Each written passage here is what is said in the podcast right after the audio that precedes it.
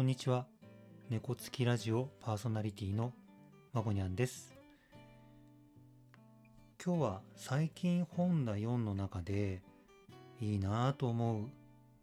ことが書いてあったのでご紹介したいと思います。読んだ本はですね、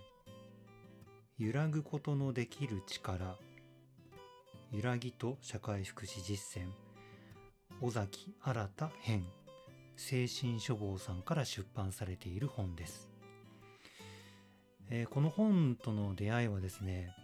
えー研修の中で、えーこの本が紹介されていたんですね、えまあその相談の仕事をする私たち、まあ、いわゆるワーカーソーシャルワーカーさんは、え揺らぐ心が揺らぐということがまあ日常的なことなんですね。でこの揺らぐということがまあいいのか悪いのかっていうことを、まあ、これも議論にはなっているんですけど、えーまあ、この揺らぐということについて、えー受けた研修の中で、えーこの本が紹介されていました。でこの本うん相談の仕事するにあたってはすごくいい本だなと思ってでしかも、うん、駆け出しの、えー新人さんが読むよりもある程度、えー経験された、まあ、ベテランと言われる人、えー支援を積み重ねてきた人があの読むと、えー結構なんかこう刺さってくる内容が書かれてるなというふうに、読み終えて、えー感じています。その中でですねあの援助の技術はアートだという、えー一言がありました結構こうボリュームのある本なんですけどこの言葉が出てきたのってほんの一部分ほんのもう一言1回か2回ぐらいこの言葉が出てきてるんですけどこれがこうマボニャン的にはすごくこうしっくりきたですねあのまあ、援助の技術は経験によって身につけるところが結構あるんですよね。でこれが、えー体で覚える職人技や芸術と似ているというふうに書かれています。でさらに、えーまあ、技術を磨こうとする人の個別性だったり偶発性だったりそういう側面からすると援助の技術っていうのは普遍化しにくいものだというふうに書かれています。でこの援助の技術の普遍化っていうのはマボニャンがこの仕事をしていて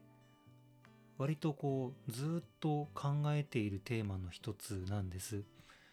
これもこう考えるきっかけとなったのはあの自分が所属する法人の偉い人がなんとかこういうこう援助の技術みたいなのをまあその当時の言葉をそのまま使うとマニュアル化できないものかっていうのを話されたことがあるんですね。でその当時はいやマニュアル化は無理だろうっていうふうに思っていたんです。でこのやっぱりその援助の技術がアート的なところでっていう説明を読んで普遍化しにくいって書いてあって、まあ、その時の言葉を思い出したんですね。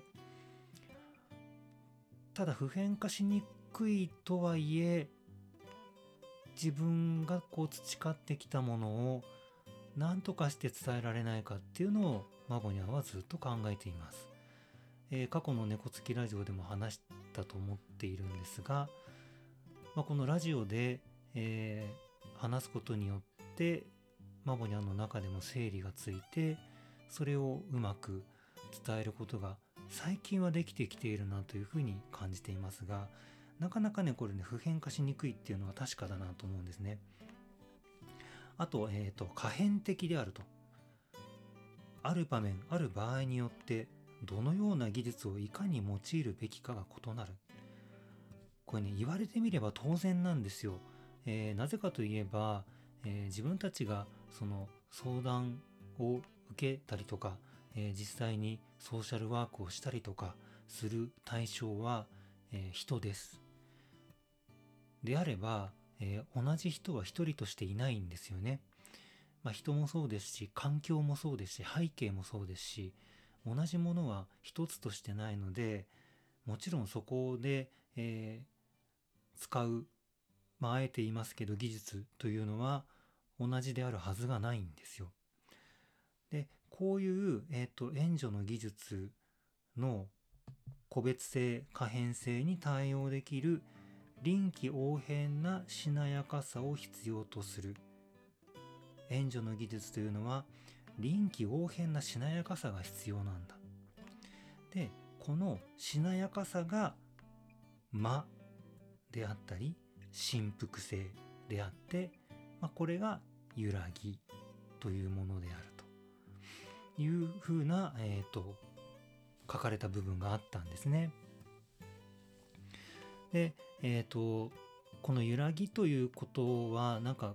こうもし気になるんだったらこの本読んでみるとあのすごく分かりやすく書いてあるので、えー、マボニャンがここで話すよりはその本を読むことに譲りたいなと思っているんですけどそのこの揺らぎの中でえっ、ー、と援助の技術がいやこれってなんかそうそうそうなんかアート的だなっていう感じることがマモニャも何回かあるんですよね。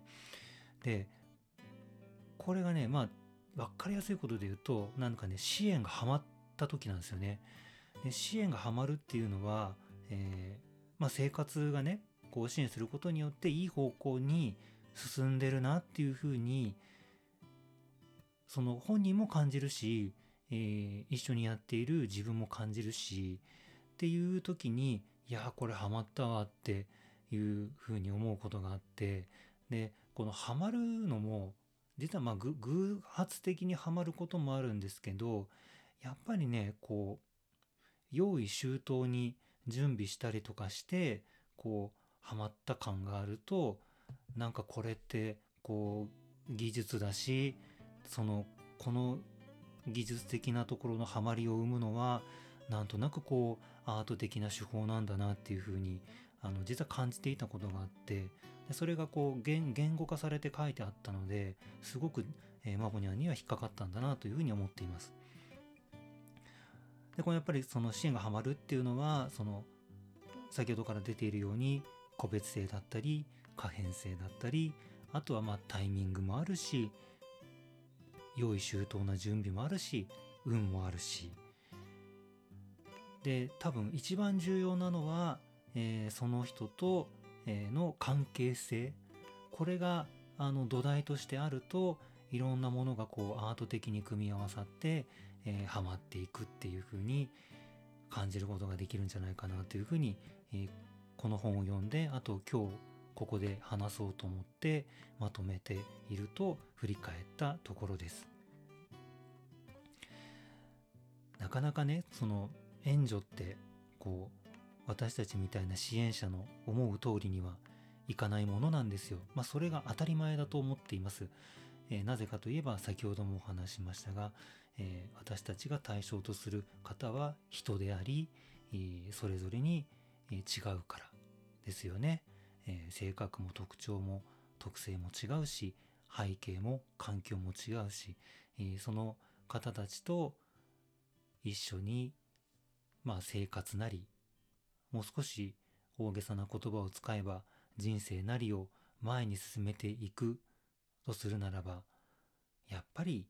関係性関係づくりをして一緒に考えて向き合っていくっていうことが大事なんだなと思います。でそこの先には、えー、アート的な瞬間を感じることがあったりうまくいかなかったりっていうこともあると思うんですけどね。あのもし相談の仕事をこれから始めたいとかまあ今まさに、えー、お仕事としてされてる方もやっぱりこうまあ技術って言っちゃうと実はマイナスな印象を持たれる方も多いかもしれないんですけどやっぱりねあの援助ってもう明らかに技術だと思っているんですなのでその技術を積み重ねていくことを続けてほしいなというふうに思いますえー今日は、えーマボニャンが最近読んだ本の中から、えー引っかかったお話をしました。えーまあ、今日はね援助の技術っていうところで、えー話しましたが、えー皆さんも生活の中で揺らぐことたくさんあると思うんです。でも揺らぐことは悪いことではないと思います。揺らぐからこそ考える。揺らぐからこそ悩む。揺らぐからこそまた新しい自分に出会える。そんな時だと思って、えー揺らぐことにこう飲み込まれないように、えーしていってほしいなと思います。今日も猫つきラジオをお聴きいただきありがとうございます。それではまた次回の配信まで良い気づきを。